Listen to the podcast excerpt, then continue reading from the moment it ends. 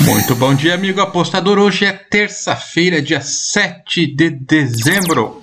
É dia que não tem futebol brasileiro. Também está acabando tudo.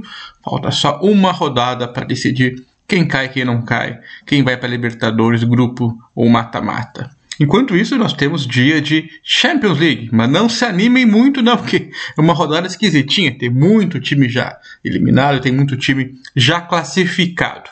Mas vamos ver o que sobrou para a gente falar. Lembrando que daqui a pouquinho vai ter também o Acorda Apostador, onde o Bruno vai falar de outros jogos da Champions League também.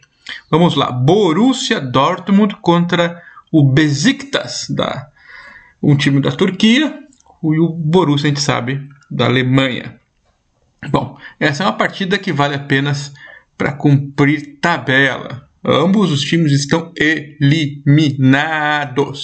E o Borussia já está garantido na Europa League. Bom, em, em termos de Borussia Dortmund, é uma decepção, né? A coisa desandou lá pro lado deles quando eles tomaram sacode de 4 a 0 do Ajax lá na Holanda.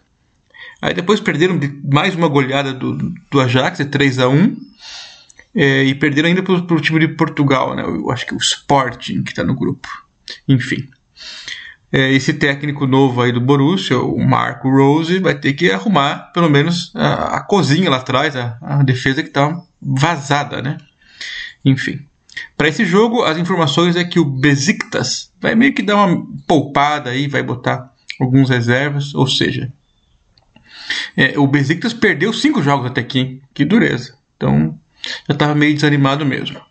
O, o, mercado entende que o jogo não vale nada, obviamente, para os dois times, mas que o Borussia é muito favorito e meteu uma linha menos 1,75 para eles. Como se eles fossem querer jogar pela honra, parece que vão jogar com um time meio titular, vão poupar o Haaland só, um ou outro pontual ali. É, e o Borussia perdeu para o Bayern e precisa dar uma resposta para sua torcida, teoricamente, para um time fraco e, é, reserva. Olha, o Borussia, você não gosta de mim, Borussia Dortmund, mas a sua filha gosta, então eu vou mandar Borussia menos 1.75 é a bet e torcer para que os caras corram, né, pelo menos, senão... Mas fica de olho, o jogo não vale nada, então sem se empolgar. Porto versus Atlético de Madrid esse jogo aqui. Vamos ver como é que eles estão. Tá valendo vaga isso aqui. É, esse aqui acho que vale. Vamos lá. O Porto perdeu dois jogos para o Liverpool, mas venceu o Milan em casa e empatou com o Milan na Itália. E jogando com o Atlético de Madrid lá na Espanha, empatou de 0 a 0. Já o Atlético de Madrid perdeu em casa para o Milan na última rodada. Então os dois times estão precisando de resultados, mas o Porto está numa situação aparentemente é, de melhor retrospecto perante sua torcida, aparentemente. Esse grupo aqui quase nada está decidido. Só o Liverpool, né, que está passeando. O, o Porto tem 5 pontos, o Milan tem 4 e o Atlético Madrid 4.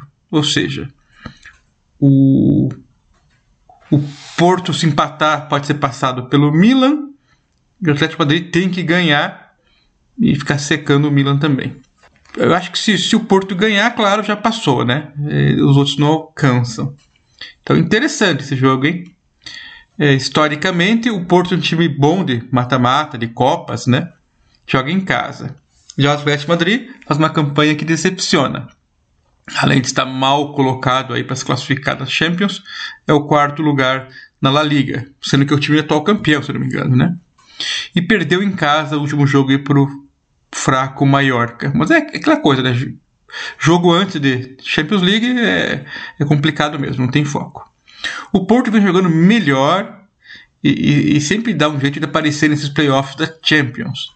Uh, agora, esse Atlético Madrid, apesar de estar decepcionando, é um time bem montado também, viu? Tem que respeitar o Simeone e tal, em momentos de pressão.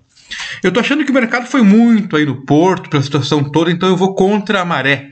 Eu vou no Atlético Madrid, draw no bet 1,95. Também outra bet lock, hein? Cuidado. é isso aí. Vamos arriscar aqui. O terceiro jogo, Real Madrid Internacional. Acho que os dois estão classificados também. O Real Madrid, a gente lembra que ele perdeu em casa para o Xerife Tiraspol. Nem me pergunte de onde fica esse time aí, viu? Deve ser do Velho Oeste, né? O Xerife. É, enfim. Mas depois ganhou do Shakhtar Donetsk as duas partidas. E tem aí o Vinícius Júnior voando no time. Tá, tá bem cotado aí para seguir uma carreira de sucesso.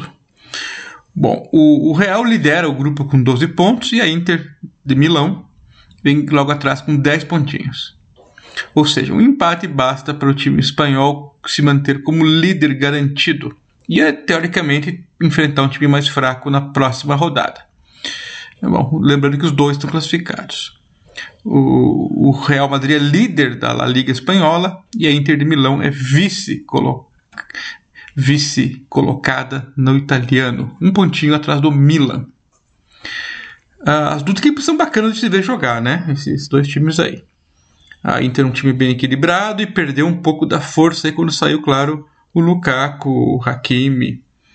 É, mas ainda é um bom time. O Real Madrid estava meio descrente em relação à sua torcida, mas cresceu demais depois que o Ancelotti chegou aí.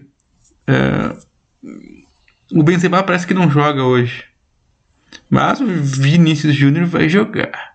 Então vamos arriscar aqui no time da casa, o Real Madrid. Quando tem jogo assim entre times grandes que não valem nada, não tem problema o time da casa ganhar ou ficar com a posse, enfim. Então Real Madrid menos 0,25 ao 90 é minha dica para este jogo. É isso aí. Valeu, não perca daqui a pouquinho o Acorda Apostador. Falou, tchau.